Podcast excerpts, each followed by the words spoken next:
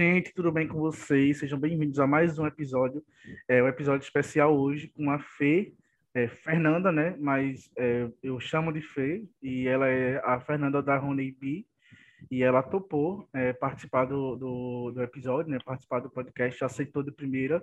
É a primeira aparição dela em algum em, em podcast, né? Então já estou me sentindo aqui muito privilegiado por ter conseguido fazer, né? Ter esse feito é, chamar ela e ela participar.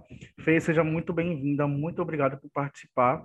Eu foi uma das pessoas que eu queria muito trazer para o podcast, porque eu queria escutar também a história, queria saber como foi todo o processo, como que você começou nesse mundo do design que a gente ama e odeia, né? É um, é um misto de amar, am, amor e ódio.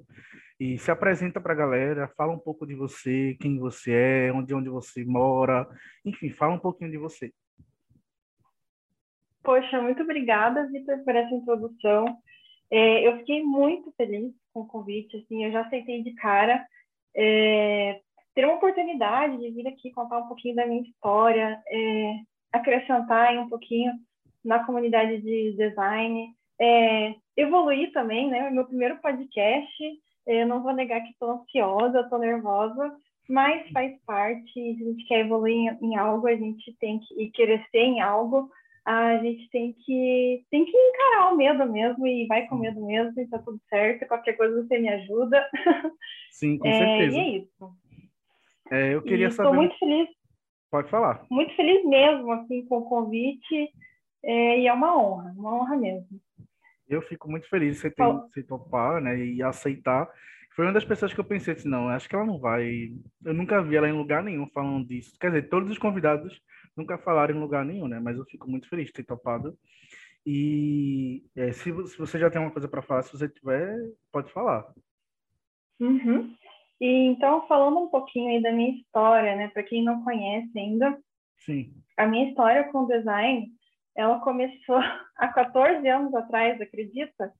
Já faz um tempinho aí, ó, eu entregando a minha idade. É, pouco mais velha aí do que o pessoal, né? A gente está com 32 anos, mas é, então eu comecei fazendo curso de publicidade e propaganda e na faculdade foi que realmente eu comecei a ter um contato com o design. Eu vi assim as propagandas na televisão, né? Na época, inclusive, eu achava que eu ia trabalhar como publicitária e é, fazer uma redação, porque eu tinha uma, digamos assim, uma certa aptidão para escrita, e eu achava que era isso que eu ia fazer da minha vida, eu ia escrever propagandas, criar propagandas, publicidades, tipo aquelas da Brahma que a gente via, é, Refresca até Pensamento, da Tartaruga, quem, a galera que é mais velha, mais antiga, vai, vai saber do que eu estou falando. Então eu via essas propagandas e ficava encantada, e achava que era isso, o meu futuro, assim. E eu sempre tive uma aptidão é, um pouco melhor para escrita, assim, né? Então, é, eu curtia muito esse universo. E só que na faculdade, quando eu comecei a cursar, eu fui realmente entender que publicidade e propaganda era bem abrangente, era um universo de possibilidades, assim.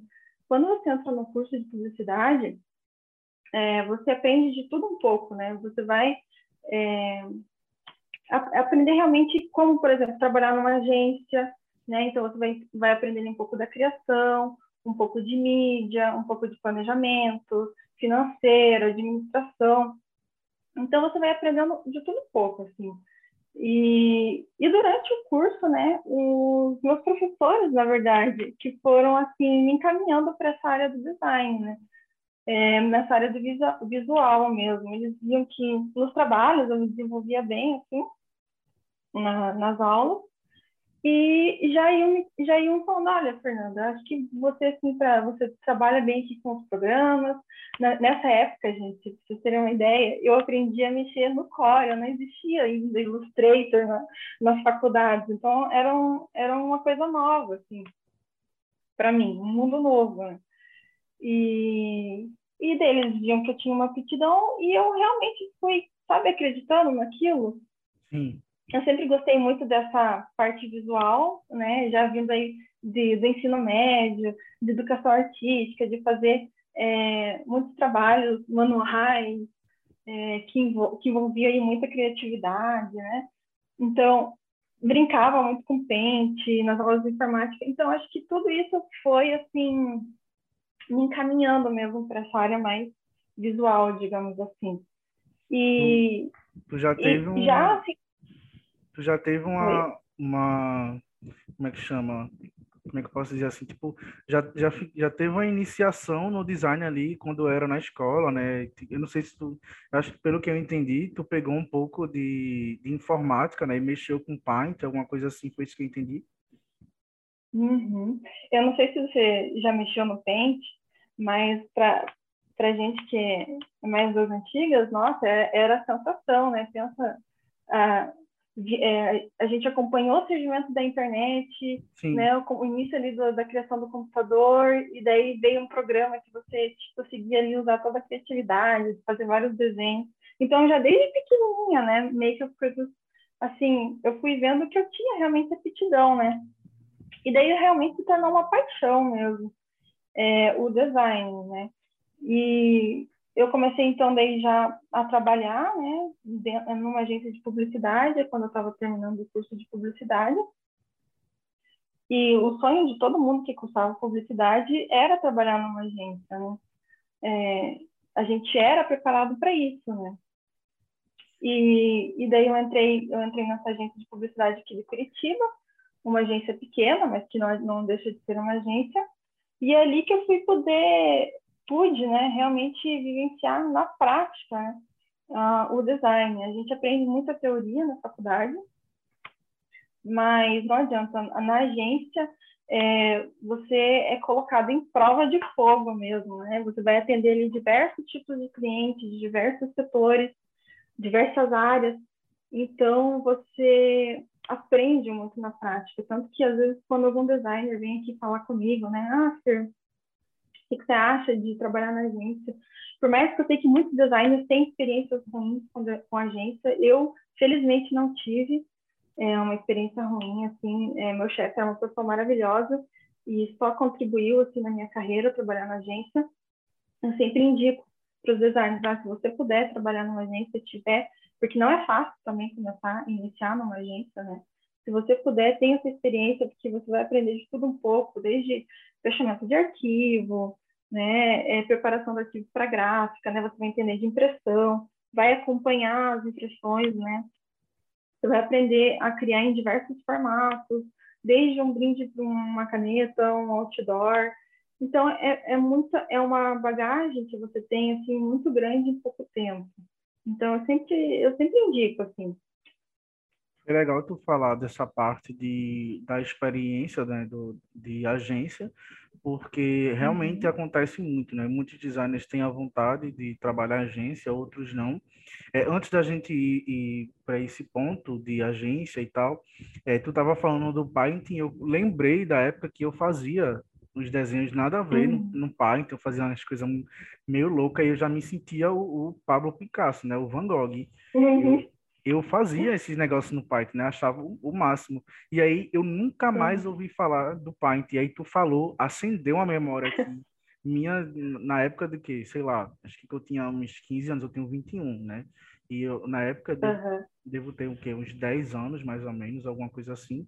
E eu lembro que eu tinha escola de informática, tinha é, aula de informática, né? E aí eu ficava mexendo. Sim, aula de informática. Era maravilhoso, cara. Tu, tu falando agora, acendeu uma memória assim, meu Deus, eu nem, nem lembrava disso. Isso nem, nem Nossa, tava na minha cabeça mais. Nossa, velho. Muito antigo. Eu muito perdia antigo horas e horas desse programinha, pra você ver. Era maravilhoso, sim. era muito bom. Sim. Nossa, me senti um artista. É, vamos, vamos, é. vamos pro, pro assunto do, da agência, né? Já, já que tu tocou nesse ponto. Uhum. E eu, pelo que eu entendi, tu falou um pouco que a tua experiência foi boa, né? É uma coisa que eu, que eu escuto muito de outros uhum. designers que já trabalharam em agência. Ai, é muito pesado, é muito cansativo, é, eles sugam uhum. muito de você, né? Você é tratado como uma máquina e tal. Conta um pouquinho da tua experiência em agência. Eu acredito que, por exemplo, eu nunca trabalhei em agência, justamente por ter uma, uhum. uma visão já assim, né? De, de, tanto ouvir as pessoas falarem que é muito, uhum. é muito pesado, é muito cansativo. Então, conta um pouquinho da tua experiência trabalhando em agência. Uhum. Eu não sei se porque era uma agência menor aqui em Curitiba, a gente era, é, ali existe ainda, né? E a gente era muito unido, assim, é, claro que existia as demandas, né? Você tinha que entregar, é, você tinha que entregar um trabalho com uma agilidade e tudo mais. Mas, por exemplo, para vocês terem uma ideia, o meu horário de trabalho era das 8 às 18. Eu tinha liberdade para sair às 18 horas e só retomar no outro dia. Eram poucas as vezes, assim, que a gente trabalhava até mais tarde. Foram poucas ocasiões quando tinha muita urgência no trabalho, mas, assim, posso contar nos dedos quantas vezes foram, e, e era super tranquilo, assim. Olha, eu era uma das, tinha mais, eu era uma das únicas mulheres, tinha mais uma mulher no financeiro e outra na, no atendimento, é, de, secretária, né? É, mas as coisas assim funcionavam de uma maneira um, um, um fluxo bacana assim de, de serviço sabe o que me motivou depois para sair claro é, foi o, o, salário que realmente é, infelizmente, né, nós designers batemos, batemos muito nessa coisa do, do salário, né? É difícil é, ter um aumento, né? É difícil ser reconhecido.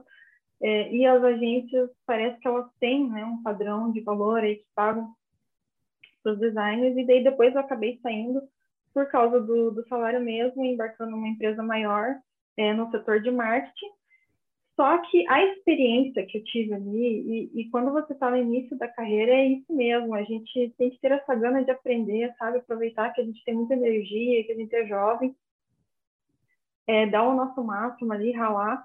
É, eu vejo que, inclusive, tem muitos designers que, que começam com o trabalho não remunerado, né? Realmente para ganhar experiência. E, e, eu acho que isso é super importante. E eu vejo que isso reflete muito nos meus trabalhos hoje, né? Que eu tenho um índice de aprovação muito bom, assim, dos meus projetos de identidade visual. É, e acho, acho, que esse período da gente foi bem importante, assim, porque os clientes que eu atendia era, vocês vão dar risada, era tipo desde é, uma funerária super importante aqui de Curitiba, empresa grande, é, até, sei lá, uma marca de telhas, aí outra fazia embalagens para materiais escolar. Então, eram clientes totalmente diferentes. É, eu fui aprendendo aí realmente entender a cabeça do cliente, por mais que a gente tinha, digamos assim, o um atendimento, né, que fazia ali o comercial, fazia a ponte com o cliente, é, a gente começava a, entender um pouco mais, né, buscava, pelo menos, entender um pouco mais a, a cabeça do cliente. E eu acho que isso contou muito aí, contribuiu muito para a assertividade dos projetos de hoje, sabe? Não, então foi uma, uma, experiência incrível. Uma experiência, é, isso é exatamente o que eu ia falar. É. Uma experiência, provavelmente deve ter tido algum momento ou outro que você, né, não sei, se estressou, ficou chateada, porque tem dessas, né? A gente ah, lida com pessoas então, é possível de acontecer situações que você fica assim, caramba, velho, por que, que o cliente fez isso, não sei o que e tal. E é uma coisa ah, que eu acho muito importante, eu não, não vejo muitos designers falarem é, bem de agência, é muito mais fácil falar mal. E eu até entendo porque na é. maioria das vezes é assim, né? Na maioria das vezes a agência pesa muito, suga muito. Para tu ter noção, é a primeira pessoa que eu estou escutando que que teve sim, uma experiência sim. boa, né? Que foi ok, assim. Hum. Eu gosto de contar essa experiência. Acho que vai muito também, por exemplo, da cabeça do, do meu chefe, né? Da época, que é o, que é o dono da atual agência. Então, ele era uma pessoa, assim, é uma pessoa muito boa. Então, com certeza, isso influencia, influencia também nas pessoas que ele selecionou para trabalhar naquela época e tudo mais, né? E, e eu gosto de contar, assim, essa experiência. Foi muito bom. É, Fê, analisando hoje, no cenário que a gente está, assim, tipo, é, gente, tudo bem que hoje a gente já evoluiu muito, né? Os designers, o design em si evoluiu e nós, como profissionais do design, a gente evoluiu muito no sentido de, de home office, né? De trabalhar em casa. Hoje em dia tem toda essa, essa facilidade. Mas analisando hoje, você indicaria, é, tipo, ter um trabalho físico, no caso que eu esteja falando, no caso seria a agência, né? O design aí para uma agência é, é necessário ou não é? Porque, assim, até mesmo para mim, né, que quero muito saber desse lado que, de, de quem participou de agência, que tem experiência. Eu nunca fui, nunca fiz. Então, eu não tenho muita noção. Eu escuto as histórias, né? Que o chefe é, chegava lá, tinha hora para chegar, mas não tinha hora para sair. Não existia final de semana, final de semana trabalhando também. Então, assim, analisando o cenário de hoje, qual que é a tua posição em relação a isso? Você indica, você não indica? Uhum. Como que é? No cenário, de, no cenário de hoje, eu não acho que é uma obrigação você passar é, por uma agência, porque assim, naquela época, eu acho que nem a época que eu trabalhei na agência, pelo menos, nem existiam redes sociais. Sim. Você não falava muito designer freelancer, não existia isso, eram pouquíssimos, assim, que se arriscavam, e eu acredito que tinha muita dificuldade, era mais por indicação, mais por nome mesmo, sabe? E hoje as coisas já mudaram muito. A tecnologia nos ajuda muito, a gente tem muito mais contato com informação, a gente consegue aprender as coisas de uma maneira muito mais rápida. Então, assim, eu não acho que é uma obrigação, tá?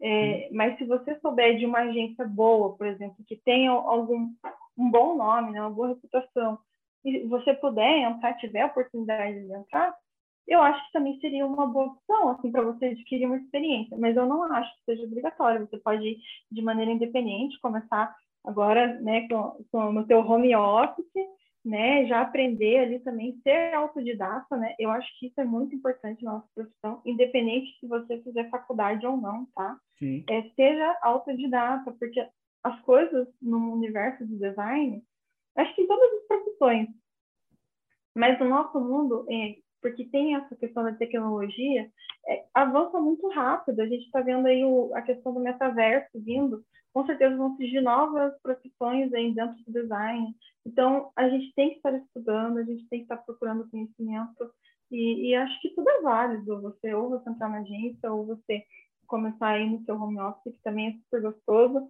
Eu também indico, eu adoro essa vida que eu tenho agora, trabalhando como é, no meu escritório em casa. É, e foi uma escolha assim que meio que veio com, digamos assim, uma crise dos 30 anos, né? Onde eu sempre tive esse sonho de empreender, mas eu sempre tive muito medo. E quando eu vi que nós, com as redes sociais a gente é, conseguia ter acesso mais fácil aos clientes, realmente, a divulgar os nossos serviços, os nossos trabalhos, postar ali no Instagram, e eu enxerguei essa oportunidade, aí eu pensei, por que não me arriscar nesse novo mundo, né? Então, é, eu acho que a galera que está vindo agora tem um, um, certo privilégio, assim, digamos assim, né, de ter a informação, a tecnologia, as redes sociais, né, e tem um pouco mais de liberdade, digamos assim. É como se o caminho tivesse mais aberto, né, para quem quiser trabalhar nessa área, não necessariamente uhum. tem que ir para a agência, porque eu escutei muito de que eu tinha que ir para a agência. Ah, vai, vai para a faculdade primeiro, faz a faculdade ou faz uhum. cursos paralelos, né, esses cursos técnicos, e vai para uma agência. Uhum. Só que, tipo, eu escutava é. muito, muita experiência má, né? Experiências ruins, na verdade. E eu ficava meio, será? Eu acho que vale muito mais a pena você trabalhar é, por conta própria, né? Mas querendo ou não, é uma uhum. experiência, né? Você com certeza vai aprender muita coisa trabalhar por conta própria, você está fazendo o teu nome, né? É algo teu que você está construindo. Sim. Não adianta. A, a, a gente, digamos assim, é, a gente está lutando por algo nosso, né? Então, eu, eu pensava muito nessa questão, me olhava para o meu futuro, né? Daqui 10 anos, e eu pensava, poxa, será que eu me vejo trabalhando realmente dentro do setor de marketing, vivendo essas experiências que eu estou vivendo aqui agora? Eu já não estava muito feliz, assim, é, porque quando eu saí da agência e entrei mais em questão trabalhando em empresas, né, no marketing corporativo, eu tinha o meu trabalho de design focado numa única marca, digamos assim. Então era sempre aquelas mesmas cores, aquelas mesmas regrinhas, aquele mesmo tipo de projeto. Então isso com o tempo, com o passar do tempo, foi meio que me desgastando, assim, sabe, digamos assim. E eu fui perdendo aquele brilho assim nos olhos pelo design. Tanto que é, nessa, digamos assim, há uns oito anos atrás, eu trabalhava no design, trabalhava com criação de logos, claro, é, porque a agência exigia isso, é, algumas empresas que eu passei também pediam criação do logo, é, mas eu fazia de tudo um pouco, né? E agora, recentemente, quando eu abri meu escritório, então são três anos aí que eu estou trabalhando é, especificamente com a criação de marcas e é, identidade visual mesmo. É, então, eu sempre me perguntei né, se era aquele futuro que eu queria para mim. E quando eu vi essa oportunidade, é, via muita gente postando aqui, falando que tinha fechado cliente pelo Instagram, e eu falei assim, por que não? Vou pagar para ver, né? Inclusive, eu fiz uma coisa que eu nem recomendo para muitas pessoas. É, eu saí sem ter nenhum cliente da empresa que eu estava, assim. É, então, eu comecei meio no escuro mesmo, dei tiro no escuro. A única parte boa, assim, que na época é, eu fiz foi fazer um planejamento financeiro. Então, durante um ano, antes de sair dessa última empresa, é, eu fui guardando realmente dinheiro, fazendo ali um caixa, né? é, para se nada dar certo, eu ter um, um dinheiro ali para me dar uma segurança para continuar. É, então, foi isso, sim. E outra coisa que eu tenho muita curiosidade de saber, eu não sei se, se você já falou no teu Instagram, é, eu olho o Instagram das pessoas que eu, que eu gosto, né, que eu admiro, mas hoje em dia a gente tá tanta coisa para fazer que às vezes eu não olho tudo.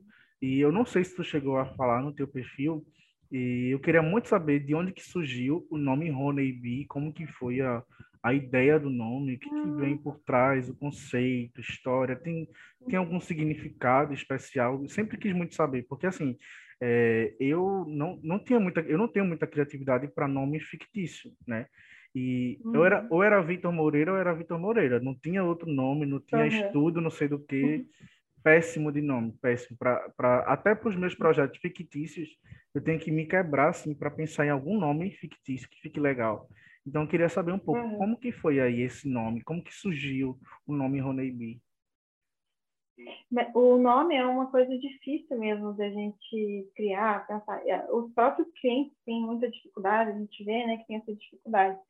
É, o meu nome, Honeybee, veio de inspiração mesmo. Na verdade, eu sempre sabia que eu queria que algum animal representasse o meu estúdio, a minha empresa. Eu sempre tinha isso em mente, mas eu nunca sabia que animal que ia representar.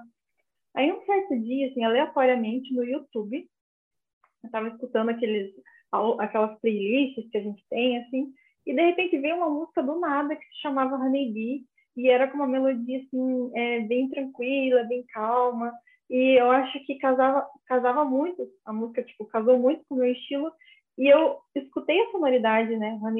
Pesquisar, vi que era abelha mesmo. E falei, nossa, é isso, tipo, tem muito disso, sabe? De você, às vezes, o feeling, assim, você bater o nome e falar, é isso, a minha empresa vai se chamar Honeybee Design. E daí já logo eu pensei nessa questão de abelha, de colmeia, né? É, de abelha rainha, é, diversos caminhos que eu poderia seguir, a questão de comunidade, né? Então eu falei, nossa, é isso, eu vou querer uma abelha como símbolo da, da minha empresa. Tanto que quando eu comecei há três anos atrás, eu era uma das poucas agências, assim, empresas, que tinha abelha como símbolo, e hoje, se você ver, já tem um monte, já tem é, roupa de marca que se chama Honeybee, é, mas assim, foi mais ou menos isso. Por é, inspiração do momento, assim, eu dei a sorte. Acho que se eu fosse pensar num nome hoje, eu não, sinceramente, eu não sei. Eu acho que eu ficaria com o meu nome pessoal mesmo, sendo sincero, assim. Eu achava que, que tu tinha feito, sei lá, name, alguma coisa assim, vários não. nomes. Porque geralmente é assim, né? a galera bota vários nomes, palavras-chave que tem a ver com o que você quer, né? E aí, do nada, tu olhou uma música, escutou e disse, não, esse uhum. nome aqui vai ser o nome da minha marca. Que interessante, né? É, e, e, tu contou também do significado, né? Que é comunidade, abelha rainha, tem toda essa questão. E eu achei interessante, porque assim, eu não imaginava que tinha sido por uma música, uhum. juro por Deus. Eu pensava assim, uhum. eu acho que ela fez name, só pode, só pode. Não, não. É, e, eu, e também a questão da sonoridade, né? Eu gostei muito. Honeybee é abelha, na verdade, o significado em, é, em português, né? É como se fosse um tipo de abelha, essa abelha que a gente vê aí, que todo mundo tem medo, que dá ferroada. Então, é como se fosse uma espécie de abelha, por isso que o nome é honeybee, né? Daí acho que é a junção de honey, mel, com bee, abelha. É, então, e foi isso, assim, foi, foi inspiração, digamos assim. Gostei. E estou até hoje, e, olha, não pretendo mudar, estou fazendo registro dela no INPE, né? Estou fazendo acompanhamento, porque depois eu fui vendo que foi surgindo, é, hoje em dia tem roupa de marca, tem doceria, com nomes muito parecidos, né? Então eu vi aí essa necessidade de fazer o registro para não correr o perigo de, de perder o nome. Que não é tão fácil assim a gente bolar um nome depois, né? Sim. E eu ia te perguntar e isso, o registro, né? Se, uhum. se tá em andamento o registro, se registrou, porque é um nome que é muito comum de ver, né? Muita gente pode acabar usando, não comum, mas assim, alguma coisa relacionada ao bi, né? Alguma coisa relacionada a mel ou abelha. E por isso que eu já te perguntar uhum. agora se, tava, se já estava nesse processo de registro. É... Sim, sim, ele está no processo de registro, é que demora bastante no INPE, né? Já faz aí, acho que uns seis, sete meses que está. E eu acredito que vai levar em um ano e meio, mais ou menos, e tem, teve alguns problemas recentemente aí no INPE também, então está tudo meio atrasado, sabe? Então acredito que vai demorar um tempo aí ainda. É, e a questão, às vezes, o problema não é nem achar outra empresa com o mesmo nome. O problema, sempre que pode ser barrado de registro no INPE, é quando é do mesmo segmento, digamos assim, né? Que tenha, se tiver aí, vir outra empresa no ramo de design, né? De criação de marcas, com o nome Honeybee, daí eu posso perder realmente o nome.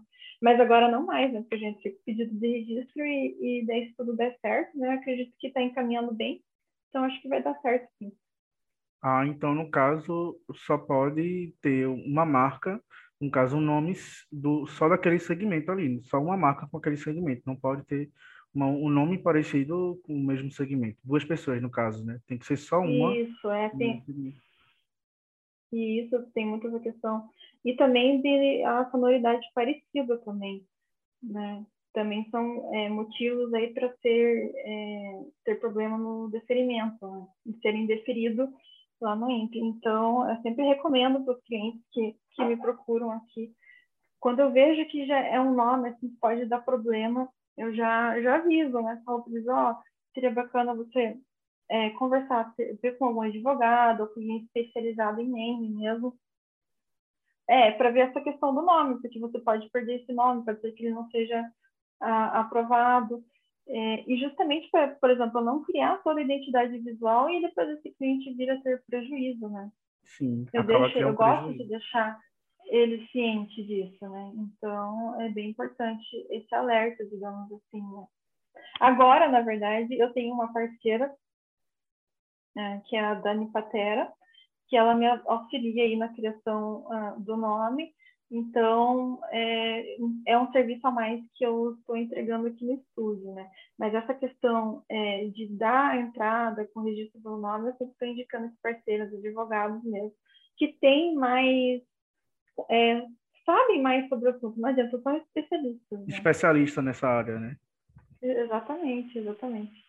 Eu teve uma cliente recentemente que ela ela não tinha ideia de nome, só que assim, eu não sabia que, por exemplo, não podia existir duas Honeybee, eu sabia que tinha que registrar. Péssimo conhecimento de registro de marca. Inclusive, preciso até estudar melhor isso mais a fundo. E aí ela, ela veio até mim, né, pagou pelo projeto, mas eu disse a ela, olha, é, você não tá, você não tem nenhum nome decidido, né, definido, então você precisa recorrer ao INPE, né? Primeiro, eu te indico esse site que você verifica eu acho que foi uhum. o check em registro que eu indiquei para ela, para ela verificar nomes lá, os nomes que ela quiser, e ver qual o nome que está uhum. disponível para você registrar. E aí, até hoje, estou aí esperando para poder fazer o projeto, porque ela, eu falei para ela, ó, corre atrás primeiro uhum. do registro, para você ter o nome, né, primeiro da marca, porque se caso de algum problema e você postar o seu projeto, vão querer que você tire do ar, né? Vai querer que você tire ali do Instagram e, e que mude o nome. É, sim, sim. é muito importante. E, eu, e hoje eu vejo essa importância e falo sobre isso porque eu já tive problemas com isso. Eu já criei, na época, assim, no início, né, do meu estúdio aqui, eu não tinha, eu não tinha esse conhecimento. Então, eu acabei fazendo uma, uma marca que depois teve problema, é, assim, deu uma confusão, porque daí outra empresa é, já chegou com os dois pés no peito, assim, obrigando, tipo, digamos, a tirar tudo do ar, e a marca já tinha, já estava feita, já tinha produto feito, sabe?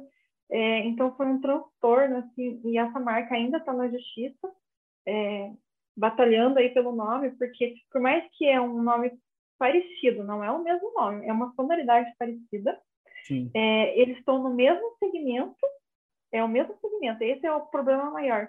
Só que daí eles, é, tipo, de regiões, estados totalmente diferentes aqui no Brasil. Tipo, um está é, no Rio Grande do Norte e outro está em Rondônia. Então, eu acredito que elas estão aí é, nesse processo ainda.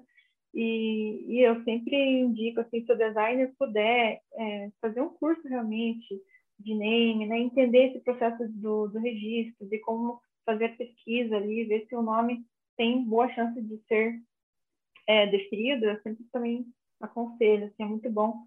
E a gente, empreendendo, a gente tem que ter conhecimento de diversas áreas, né? Não adianta, a gente é especialista, mas no fundo a gente tem que acabar sendo generalista um pouco, né? E aprender de tudo um pouco, ter essa consciência. Sim.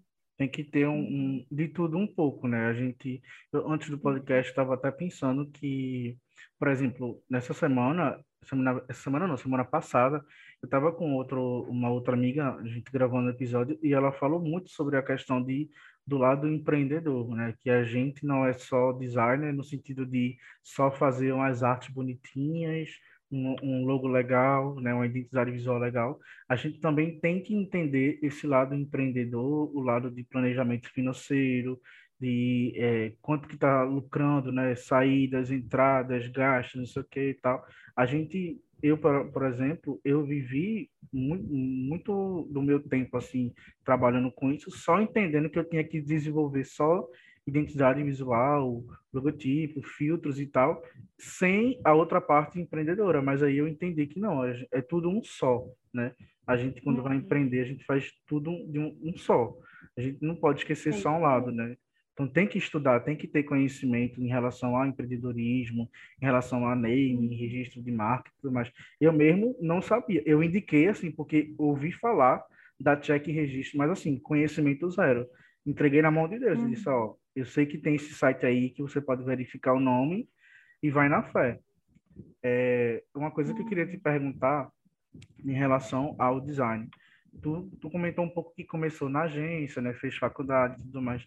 Mas eu queria saber um pouquinho como como que tu começou a produzir identidade visual, é assim, tipo, de fato, né? Porque muito design, né? não sei se você passou por essa fase, mas eu comecei uhum. fazendo somente logotipo, né? Só o símbolozinho, a letra, né? A tipografia e o slogan, né? O tagline.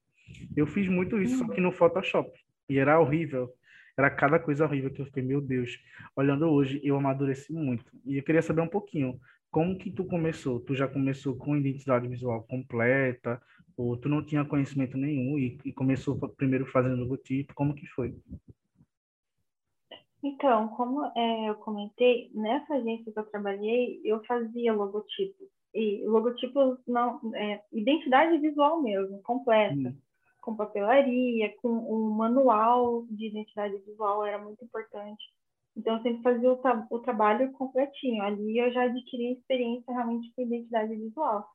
Só que, assim, é, não era esse único e exclusivo trabalho, né? Eu fazia de tudo. Eu passei ali por anúncios de revista, outdoor, brinde de caneta, é, embalagem de caixa de lápis de cor. Então, foi de tudo um pouco assim.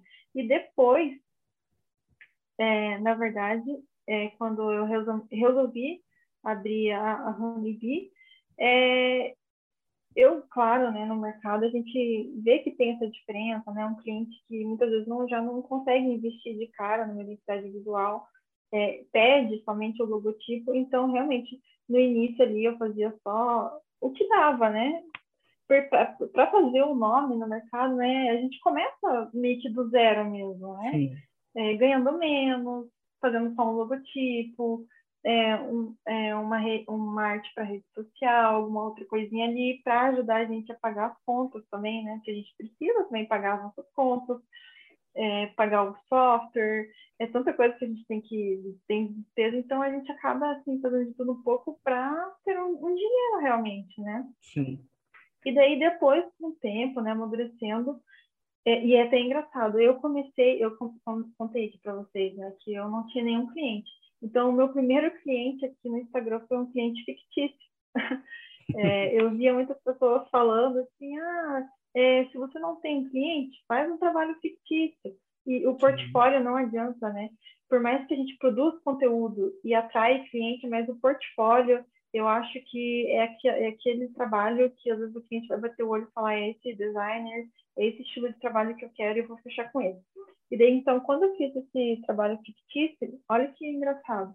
Ah, o meu próximo trabalho foi um cliente real daí, que eu consegui fechar por causa desse trabalho fictício que era ah, na área de trabalho artesanal. E daí essa nova cliente era do trabalho artesanal e tipo tinha amado o trabalho que eu tinha feito fictício. E daí ali eu comecei realmente a, a ganhar, né? A ter o meu primeiro cliente real, digamos assim.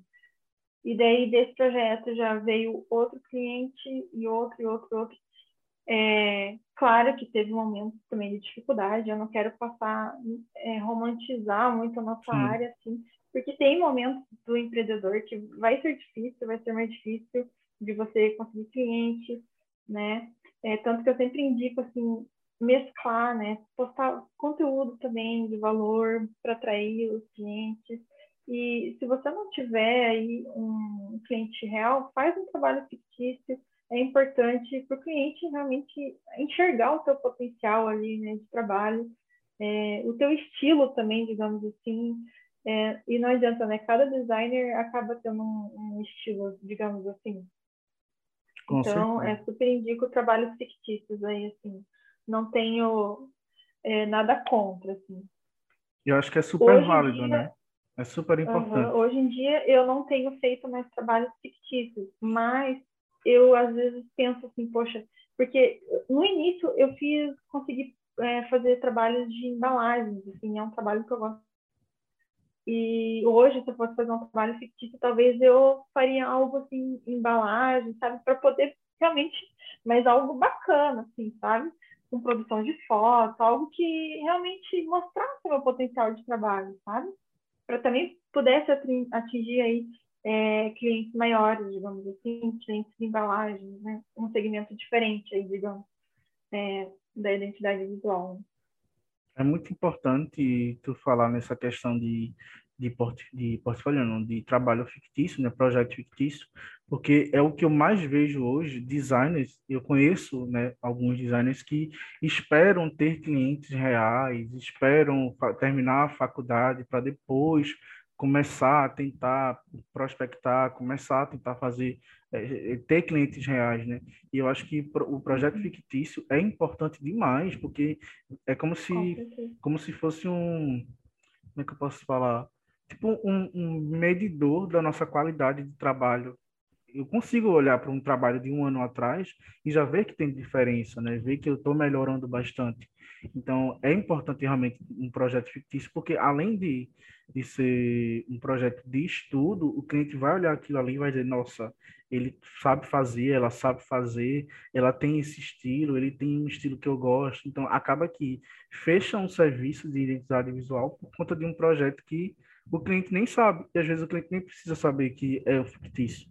Né? Então, é realmente é muito importante e é uma coisa que, para quem para quem está ouvindo, eu acho que é muito importante vocês fazerem é, fictício, né? projetos fictícios, porque é importante. Vai trazer crescimento para vocês, vocês vão conseguir fazer em determinadas, várias áreas, né? vários nichos e vão conseguir fazer diferentes tipos de projeto, né? Claro, se você já tem um estilo definido, é, você pode trabalhar em cima. E Fê, eu queria te perguntar em relação a estilo, né? Já que eu falei de estilo de criação, como que foi a tua, o teu começo ali nessa parte de identidade visual? Tu já tinha um estilo definido? Isso, isso que eu pergunto é quando tu sai da agência, né? No, tu sai da agência porque, como você falou, na agência era um pouco mais limitado, né? Tinha tudo era muito era vários tipos de clientes mas não tinha um estilo próprio né você tinha que criar o que o cliente fazia o cliente pedia ou o que a agência pedia mas fora da agência como que foi ali você fazia é, as identidades visuais com tendência Ou você já tinha um estilo próprio ali? Porque hoje mesmo eu estou começando agora a ter um estilo próprio, né? Agora a criar identidades visuais mais minimalistas e tudo mais.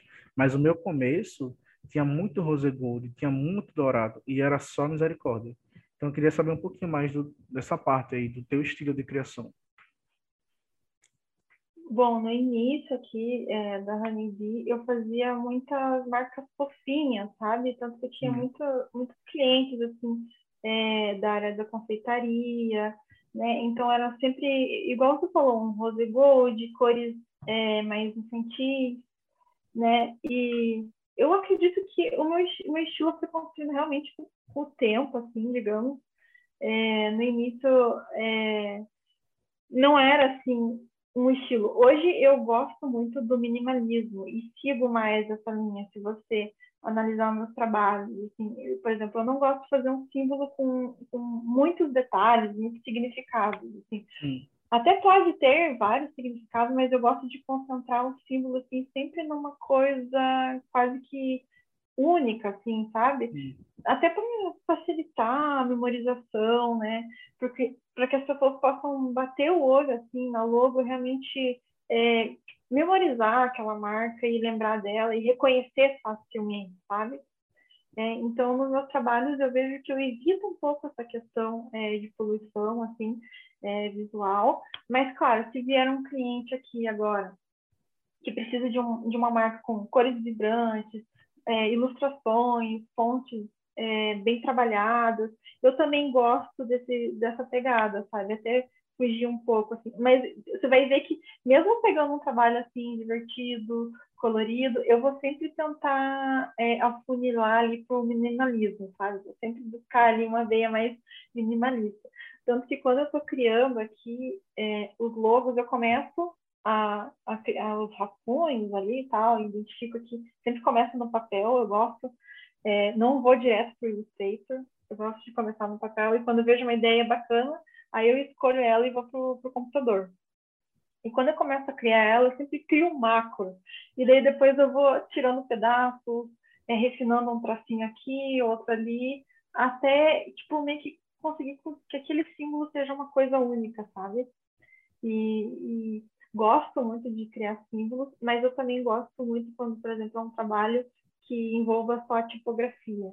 Eu acho assim um máximo, porque daí você tem que conseguir realmente sintetizar ali o conceito da marca, da empresa em apenas fonte, sabe? É, então também eu tenho mais esse estilo minimalista, digamos assim. Mas no início era de tudo um pouco, assim. A gente começa meio perdido, né? É normal até a gente ir, ir se descobrindo, assim, né, vendo o nosso estilo de fato.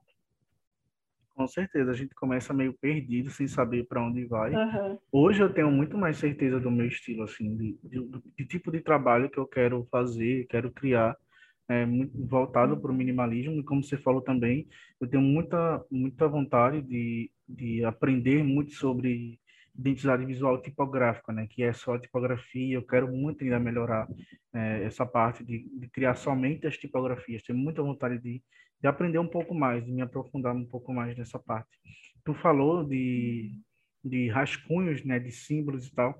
Eu sou muito, eu tenho uma dificuldade muito grande primeiro partir para o papel, fazer os desenhos. No primeiro desenho que eu faço, que a ideia está na minha cabeça, mas na hora de executar tá horrível, eu nem faço mais.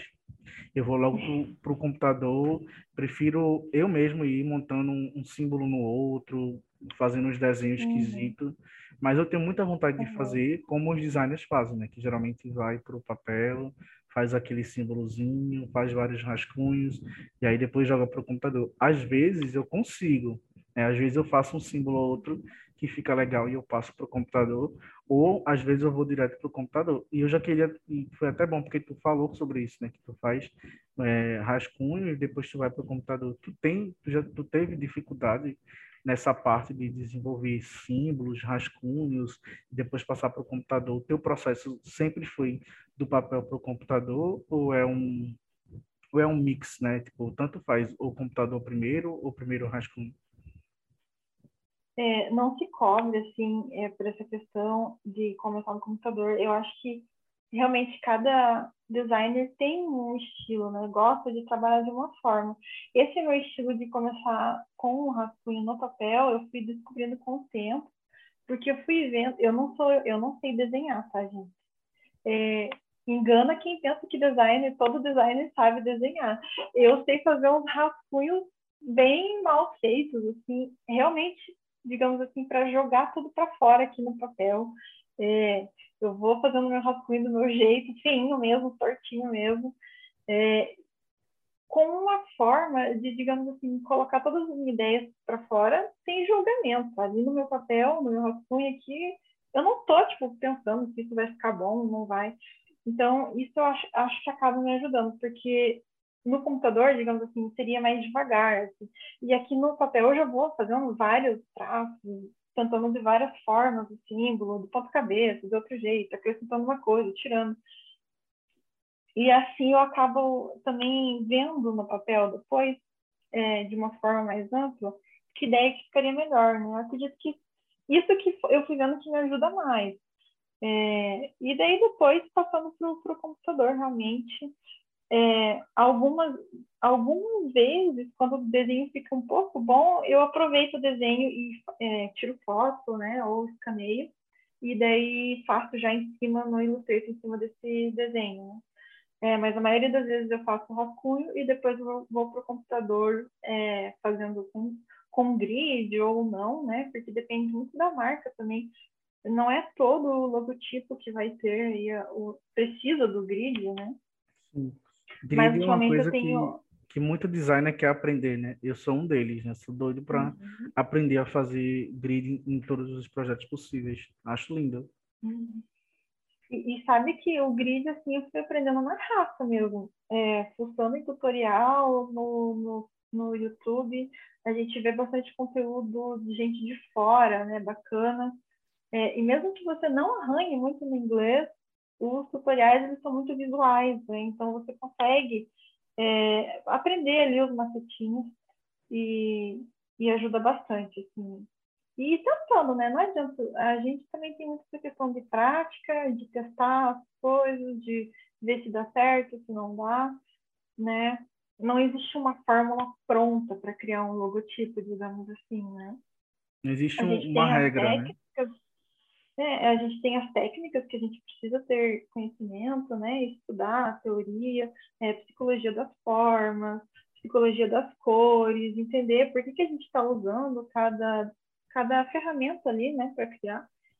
E, mas é, é isso. É, uma... Me perdi no que eu falar, eu cortei o raciocínio, sabe? é, uma coisa que eu queria te perguntar é, como que você enxerga hoje identidade visual, além do, do, de ser o nosso serviço, de ser o nosso trabalho, mas eu queria, queria um, entender um pouco da tua visão em relação à identidade visual, como que você enxerga hoje é, isso, porque assim, é uma coisa que está tá muito crescente, as pessoas estão entendendo né, o que, que é identidade visual e por que, que é importante.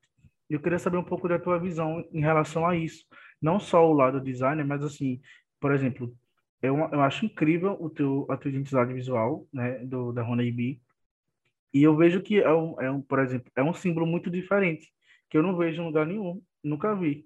Pelo menos até então, nunca vi nada que se, que se assemelhe.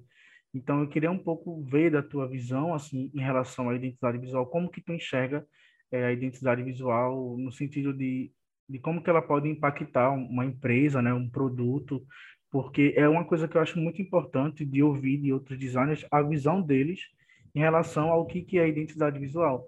Eu, esses dias, eu estava vendo um story, um, acho que foi um stories, eu acho, não lembro agora, de uma designer falando sobre identidade visual, e ela falou assim, que ah, para ser definido como identidade visual tem que ter isso, isso, isso, isso, e tinha lá uma coisa assim de aroma.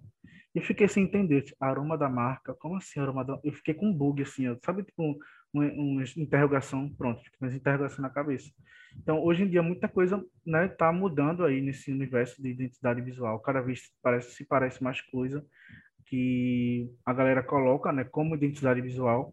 E eu queria saber um pouco mais da tua visão, o que, que você entende por identidade visual, o que, que você acredita que, que são os itens importantes de identidade visual, isso também para a galera também que é designer ouvir né, e ver um pouco de outro designer falando a respeito do assunto. É, identidade visual é tudo numa empresa hoje em dia. Né? É, é, é, bacana ver que aos poucos, né, os clientes, as pessoas estão tendo essa consciência da importância da identidade visual. Eu não sei se é porque a gente está vendo aí é, uma boa quantidade de marcas fazendo rebranding, né, fazendo redesign do logo, tendo essa, essa preocupação em realmente se comunicar com o público-alvo, né? A identidade tem muito isso, da gente se conectar realmente com o nosso público para vender o nosso produto, o nosso serviço, é, mostrar a essência da empresa realmente, né, através ali de elementos gráficos, elementos visuais.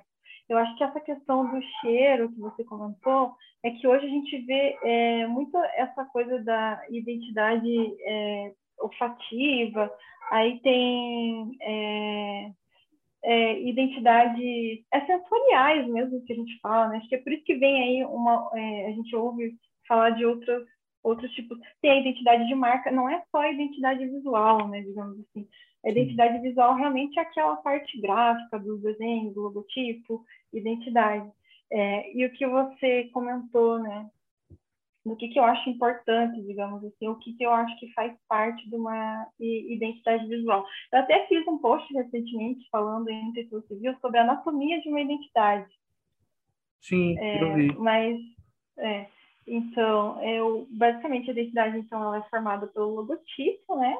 Que todo mundo sabe, é, e é o principal, né, digamos assim, a cabeça da identidade visual é o logotipo, ele é onde você tem que sintetizar realmente é, o que a essência da sua empresa, o que, que ela quer realmente passar para o público. Só que eu sempre gosto de frisar, sempre por cliente, né, se eu puder explicar para ele, eu sempre friso que o logotipo sozinho ele não diz é, tudo sobre essa empresa, né? Ele não tem tanta força, digamos assim é preciso realmente que você tenha outros elementos gráficos de apoio, né? Uma, às vezes um estilo fotográfico, real, realmente um estilo próprio da marca, né? Um, você pode, por exemplo, criar um estilo minimalista, né? De cores mais tons pastéis.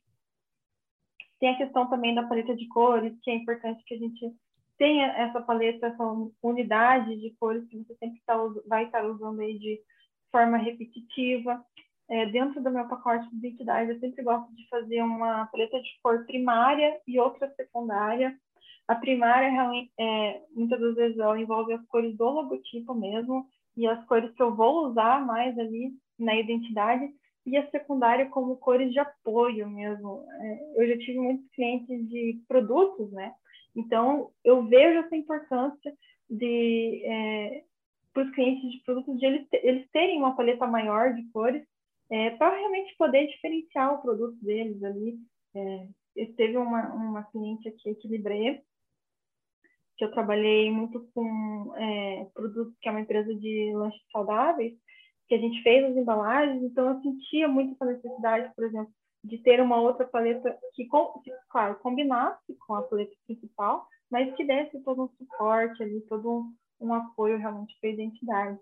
Então, isso é sempre bacana pensar a Nike mesmo, eu citei, por exemplo, nesse post, é, os produtos dela de, de, futebol, por exemplo, eles têm uma, é, uma paleta de cores bem definida e sempre eles aplicam uma regrinha de uso das cores de 20%, é, 80% do, dos anúncios usando sempre a, as cores principais, que é o preto, o cinza, o branco, e daí 20% das cores é, a paleta colorida, sabe? Então, é sempre importante ter essas definições, assim, bem, bem estabelecidas, digamos assim.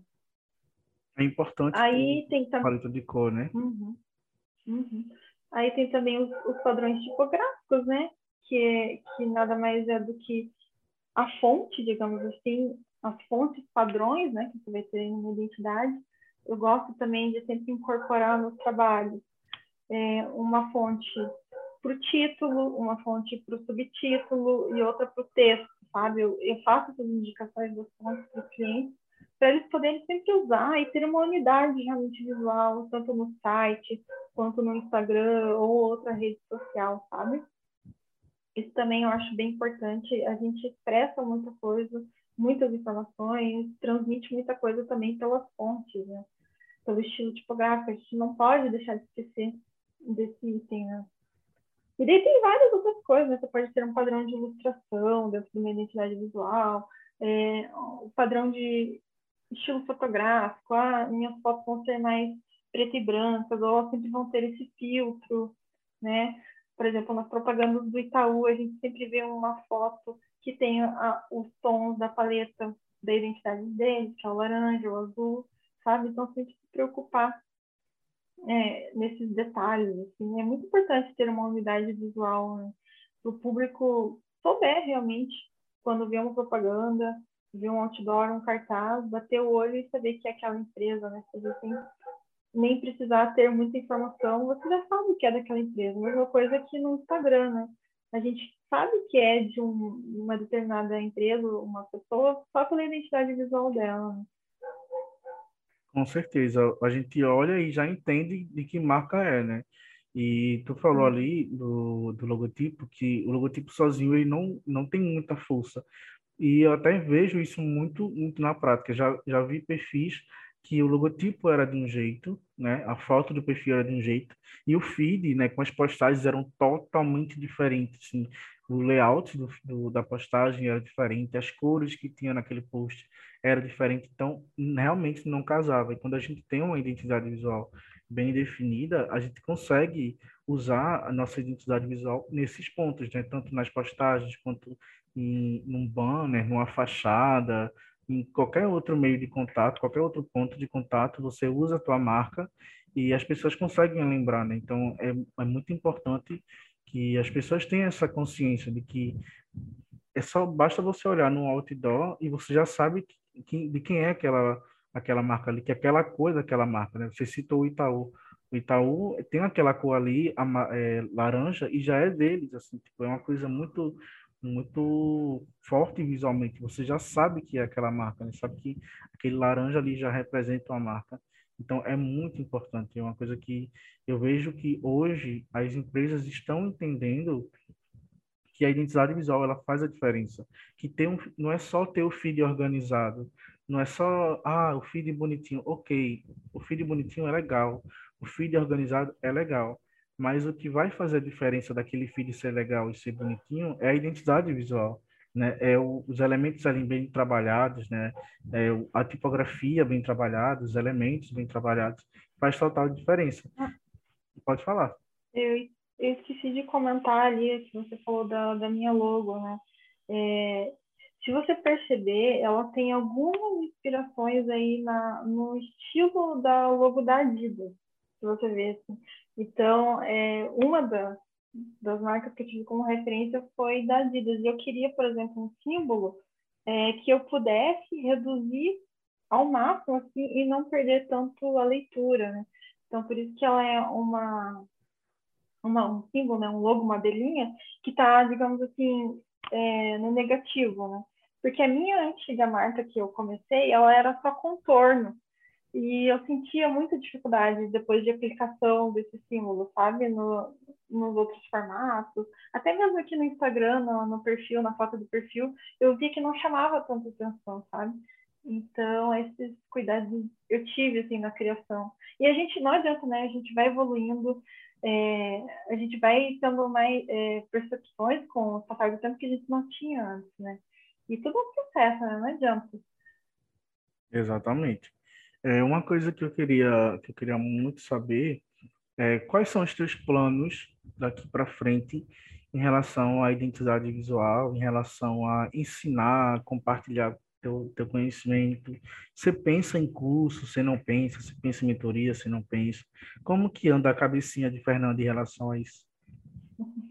Sabe que curso é uma coisa que já me pediram algumas vezes aqui, assim é, eu sempre falei, é que é diferente, né? Você não é só a questão de você ter conhecimento, eu acho que tem muito a questão de você saber ensinar também, né? Então, Sim. isso é, é uma coisa que ainda me trava, mas é algo que eu nunca digo nunca, sabe? eu sempre enxergo uma possibilidade. Eu sempre, tanto que agora eu estou vindo com um produto, né, que a gente estava conversando até sobre, que é um e-book, né, e que eu tenho essa facilidade um pouco melhor é, de me expressar é, escrevendo, e eu vi uma oportunidade de também aí, ajudar realmente esse pessoal que me procura, que pede é, alguma dica, e eu vou começar então, digamos assim, dessa forma, um passo de cada vez, né? Respeitando o meu tempo, respeitando aí a minha saúde mental também, né? É, porque a gente acaba tendo que conciliar, né? Quando você está criando um produto, você tem que conciliar com os seus trabalhos, com a sua vida pessoal e com um monte de coisa. Mas pensar, né? eu, eu venho com essa... Uhum, exatamente, tem que tentar. E, e realmente agregar, né? Eu acho que toda pessoa que está pensando em vir com esse produto, ela quer realmente agregar na vida de outras pessoas, trazer conhecimento, queira ou não, é, tem aí 14 anos de experiência, né, e poder ajudar alguma pessoa trazendo alguma informação, isso é muito gratificante. É, não vou ser hipócrita de dizer que a gente não pensa no dinheiro, a gente também pensa no dinheiro, Sim. mas eu acho que isso é consequência de tudo, né? A gente tem que ser apaixonado realmente pelo que a gente faz, ter amor pelas coisas que a gente faz, e o resto vem junto no combo, né? E, claro, eu acredito muito no futuro, eu vejo assim a Fernanda, a Haneidi é, prestando consultoria, é, quem sabe eu não, como falei, nunca digo nunca, vindo também concurso, às vezes pode ser até depois uma evolução desses e-books que eu estou criando, desenvolvendo. É, eu estou vindo, é, esse book que eu estou vindo, eu estou muito com essa pegada de branding, que é um assunto que eu vejo que as pessoas ainda é muito abstrato, sabe? Porque o branding é muito abstrato, só que eu queria fazer algo mais prático mesmo para as pessoas, como se fossem exercícios, assim, passo a passo, para que ela pudesse colocar em prática na empresa e ajudar ela. E a gente tem que parar de achar que branding é só para empresas grandes, não é. Tá? É, é para o pequeno também, e isso faz diferença para a gente se destacar da concorrência, né? Saber quem que nós somos como marca, qual é o nosso propósito, qual é o nosso DNA, é, qual é a nossa missão, visão, valores, sabe? Ter todas essas coisas definidas. E eu vejo que muitos empreendedores ainda estão perdidos nesse assunto. E se eu, para quem está começando, se eu puder ajudar, assim, de alguma forma, ajudar ele a trilhar esse caminho, a realmente dar esse, esse empurrão, digamos assim, para que ele é, possa crescer com a empresa dele, é, eu acho bem bacana isso e estou consciente de que vai dar certo. E se uma pessoa ou duas pessoas já aprenderem um pouquinho comigo, eu estou super feliz. Assim como nesse podcast, se algum designer, alguém teve algum insight ou se inspirou alguma coisa, eu já vou estar super feliz. Assim, muito, muito, é, muito gratificante. Quem sabe aí mais para frente tenha uma, uma consultoria, um curso, a gente não sabe, né? Mas pelo menos eu perguntei, é. porque é uma coisa que eu quero Exatamente. muito, quero muito ver você ensinando. E assim, eu vou te falar a real, eu acho que é muito massa você ensinar outra pessoa. Eu também tenho essa trava, eu tenho, eu tenho um pouco menos de trava porque eu, eu dei mentoria recentemente é, de filtro, né? Obviamente que são universos totalmente diferentes, mas não deixa de ser complexo, não, não deixa de ser trabalhoso, né? Você se preparar para ensinar é, ferramenta, como que faz, como que desenvolve. Foi um processo muito bom, um processo muito gostoso, assim, de, de ver a pessoa aprendendo, entendendo a sua linguagem, entendendo o seu modo de explicar. E eu vou te falar, você vai gostar muito, né? Eu, eu tive essa experiência, uhum. eu tive como, como mentoria, né? Mas hoje eu quero fazer curso. Hoje eu quero lançar um curso de filtros para a galera aprender e, e ter noção de como que desenvolve. E o mercado de filtros é um mercado que está super em alta e tem pouquíssimos profissionais que sabem mexer com a ferramenta. Eu Sim. vejo assim, um potencial muito grande é, nessa questão de, de filtros mesmo. E acho bem bacana. E eu acompanho aqui o seu trabalho e eu gosto muito. É, acho que você está indo para um caminho bem bacana, assim. É, e tendo uma outra opção, olha, se descobrindo realmente, né, é, dentro Sim. do design. Eu amo, amo esse universo de filtro. Tudo bem que às vezes é complicado, às vezes a gente não quer nem fazer porque é muito difícil, mas a experiência que eu tive ensinando é maravilhosa. Eu tenho certeza que se um dia você começar aí a, a planejar curso, ou mentoria ou consultoria, com certeza vai ser muito bom e eu com certeza vou querer comprar, né, meu amor? Com certeza eu vou querer fazer. É, e eu acho que quando a gente ensina, realmente a gente aprende muita coisa. Sim, É, ao mesmo tempo que a gente está ensinando, a gente está aprendendo, né? aprende É uma muito. troca, né? É uma troca muito grande. Nossa, eu, eu lembro Uhum. que terminou a mentoria e eu coloquei no, no papel coisas que eu aprendi depois de, de terminar a mentoria, né? Depois de cada Uhum. aula, o que eu aprendi, como que eu posso melhorar. Então, é uma experiência muito grande. É, Fê, eu queria te Legal. perguntar, antes da gente encerrar, eu queria te perguntar se a gente pode fazer uma parte 2. Por que que eu estou te pedindo isso? Porque eu não sei se eu não sei se eu te expliquei, eu acho que eu não te expliquei. É, teve uma situação hoje de manhã que eu perdi o horário e aí tinha uma gravação de 9 horas e aí eu remarquei para as 16 horas daqui a pouquinho. E aí eu queria saber se a gente podia fazer uma parte 2, se não hoje, ainda o resto da noite ou amanhã à tarde ou qualquer outro horário, a gente podia gravar novamente, fazer uma parte 2 e aí eu juntava esse áudio que, que a gente está gravando aqui com o próximo áudio que a gente for gravar e relançava ele numa outra data, porque eu tô amando falar contigo e eu queria passar mais tempo. Sério? Sério, eu, eu, tô- eu queria perguntar mais coisas, eu queria, tinha mais assuntos que eu Olha. queria entrar. Por exemplo, eu queria falar de brand, eu queria entender mais desse universo e tal. Só que como o tempo está muito Aham. correndo, está correndo muito e eu preciso gravar hoje, né? Eu já Uhum. remarquei. Então, quero muito fazer uma parte 2. Se você topar hoje, ou topar amanhã, ou qualquer outro dia, a gente grava novamente e eu junto os áudios. Pode ser. Vamos, bora. Agora que eu comecei nessa vida de podcast, Tá mais pode me tranquilo, né? chamar, estou disponível. É, às vezes eu dou. É porque assim, o que, que acontece? Eu não sou uma pessoa tímida no meu dia a dia.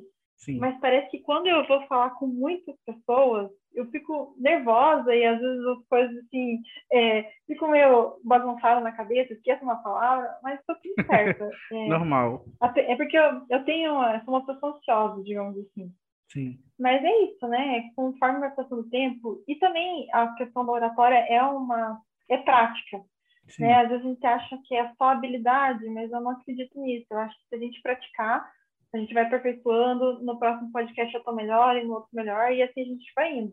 Com Mas certeza. super top essa é, segunda etapa, com certeza deve terem mais dúvidas, é, mais perguntas, tanto da- sobre identidade visual, sobre branding, topa sim. Aí a gente marca e combina semana que vem certinho.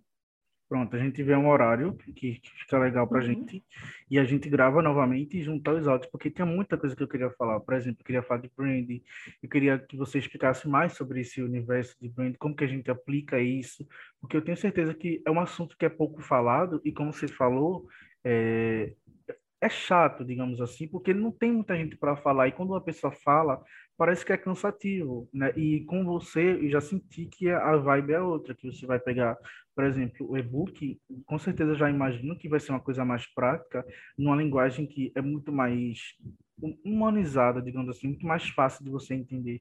Quando a gente vai pesquisar brand, Uhum. é tanta coisa que eu prefiro nem, ah, deixa para quem sabe, eu faço os logo e o resto que de brand deixa para outra pessoa. Então, então eu queria muito Uhum. perguntar sobre isso, né? Mas a gente deixa para o próximo episódio. Não é um adeus, Pode tá, deixar. gente? Não é um adeus, Uhum. é só Pode deixar vai gravar. combinado.